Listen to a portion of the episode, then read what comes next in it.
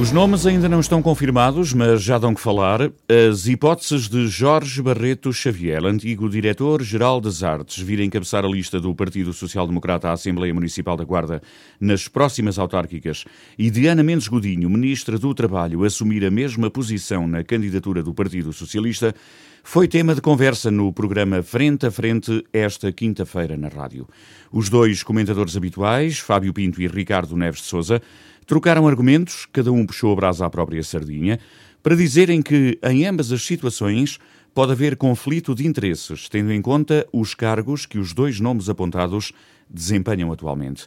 O social-democrata Ricardo Neves de Souza considera que a eventual escolha de Ana Mendes Godinho para cabeça de lista à Assembleia, pelo PS, levanta muitas dúvidas, porque se trata de um membro do governo ao fim e ao cabo, há aqui um, um, certo conflito, uma certa intermissão de um membro de um órgão governamental na vida política, administrativa, organizacional uh, de um órgão autárquico. Tem que haver aqui uma separação de poderes. Porque, vamos lá ver uma coisa, existem três níveis na administração. Que é a administração direta, que são os ministérios, o governo, por aí fora. A administração indireta, que são os institutos públicos, as associações, essas coisas todas. E depois temos a questão das autarquias, onde o governo só tem o poder de tutela da legalidade. Portanto, não dirige nem supervisiona. E o que é certo é que alguém que é ministra, candidatar-se a um órgão autárquico, de algum modo, é haver aqui uma certa ingerência e uma certa, enfim, promiscuidade eh, no, nos poderes. Como é que alguém que é ministro desce a uma autarquia e, e, se candidata a um órgão autárquico. Quer dizer, há aqui uma, uma certa promiscuidade entre estes poderes que não se promiscuidade entende. Promiscuidade só se sim, for na sim, tua sim, perspectiva. É Fábio, é esse órgão deliberativo certo. que vota muitas vezes as propostas da Câmara e que muitas vezes as opções da Câmara só têm efeito porque são votadas e aprovadas em Assembleia Municipal. De outra forma, não podia ser. Na resposta, o socialista Fábio Pinto diz que, no caso do PSD, a eventual escolha de Jorge Barreto Xavier é que apresenta muitas dúvidas. Se nós formos olhar para o lado do PSD, temos efetivamente alguém que sempre teve uma ligação forte a Oeiras, que neste momento é coordenador de uma capital europeia da cultura, da candidatura de Oeiras à capital europeia da cultura, é coordenador dessa mesma candidatura e vai continuar a ser durante o tempo em que estiver a procurar defender as melhores propostas para a Guarda.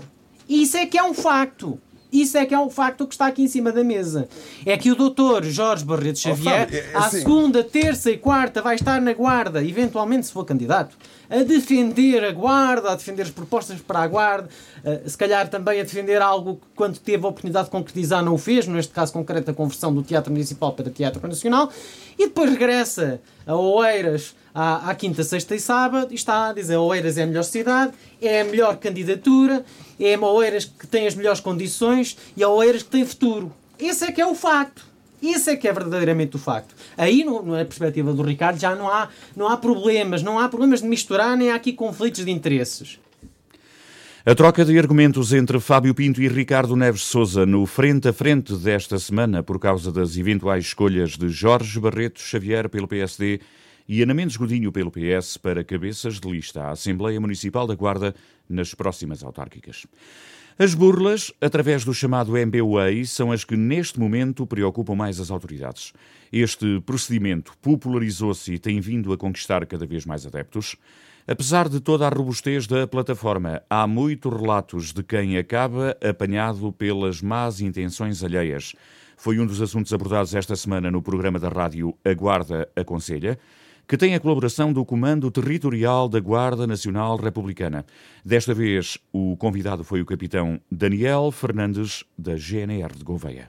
O facto das pessoas estarem em casa, ou mais tempo em casa, ou dito por outras palavras, terem evitado aquilo que é o contacto presencial, faz com que também esta questão de, das burlas através do telemóvel uh, e relativamente ao MBWay eh, sejam agora aquilo que de facto tenha maior eh, número em termos estatísticos. Ou seja, uh, no aproveitamento feito ao, ao, a anúncios que as vítimas colocam online para venda de objetos em sites que são próprios para isso e que posteriormente são contactados por supostos compradores, pessoas que se fazem passar por compradores e que mostram interesse na compra.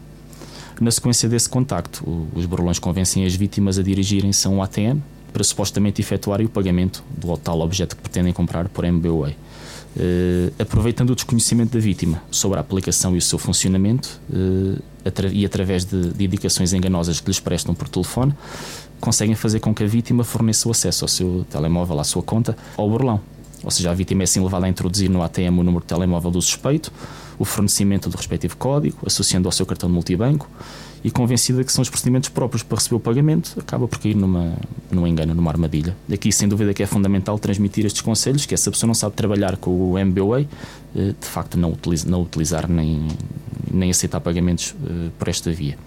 Em caso de dúvidas, eh, solicitar sempre informações ao seu banco sobre o funcionamento do MBWay antes de o utilizar. E nunca, mas nunca, seguir aquilo que são as instruções de desconhecidos para fazer pagamentos por esta forma. Em relação às burlas sobre a população mais idosa, os números têm estabilizado, até têm diminuído em alguns casos. Relativamente àquilo que são as franjas que mais nos preocupam, nomeadamente os nossos idosos, nesse sentido, não. Até tem tido o caminho contrário, que é, que é diminuído, ou seja, estão cada vez mais alerta. Também já é um trabalho de há muitos anos de os alertar para estas situações e, portanto, não, não tem havido nenhum aumento, nem nenhuma situações em concreto que sejam preocupantes, por assim dizer. Até uma criminalidade que, respeitando aos idosos, está bastante controlada. Temos feito um trabalho, acho que, eh, de facto, de registro naquilo que é o acompanhamento dos idosos, com secções de policiamento de proximidade em praticamente todos os conselhos do distrito, que faz com que os militares que trabalham neste âmbito consigam conhecer todos os idosos eh, com que trabalham, nomeadamente os idosos sozinhos, isolados ou que vivam em ambas, em ambas as situações, e portanto tem-se conseguido prevenir bastante este fenómeno dificilmente se erradicará qualquer tipo de fenómeno criminal, como é natural, mas pelo menos aí temos conseguido ter números que não, não são nada, não são grandes. Neste tempo de pandemia, dispararam os números das burlas no MBWay. É uma solução que permite fazer compras online em lojas físicas também, gerar cartões multibanco virtuais, enviar, pedir dinheiro e dividir a conta e ainda utilizar e levantar dinheiro através do telemóvel numa aplicação online ou nos canais do próprio banco. É um procedimento adotado por milhares de portugueses, mas é também usado cada vez mais nos esquemas dos burlões. O Conselho de Fóruns de Algodres deixa de estar em situação de alerta por causa da Covid-19, com a atualização do mapa de alerta na sequência da reunião do Conselho de Ministros desta quinta-feira. Fóruns de Algodres registrou uma diminuição significativa de novos casos por 100 mil habitantes, o que ditou a saída da lista, que ficou reduzida a 12 municípios. Nenhum deles faz parte da comunidade das Beiras e Serra da Estrela. O país encontra-se neste momento no nível de incidência de Covid-19 de 48,7%, enquanto que o valor médio do índice de transmissibilidade está agora nos 0,92%.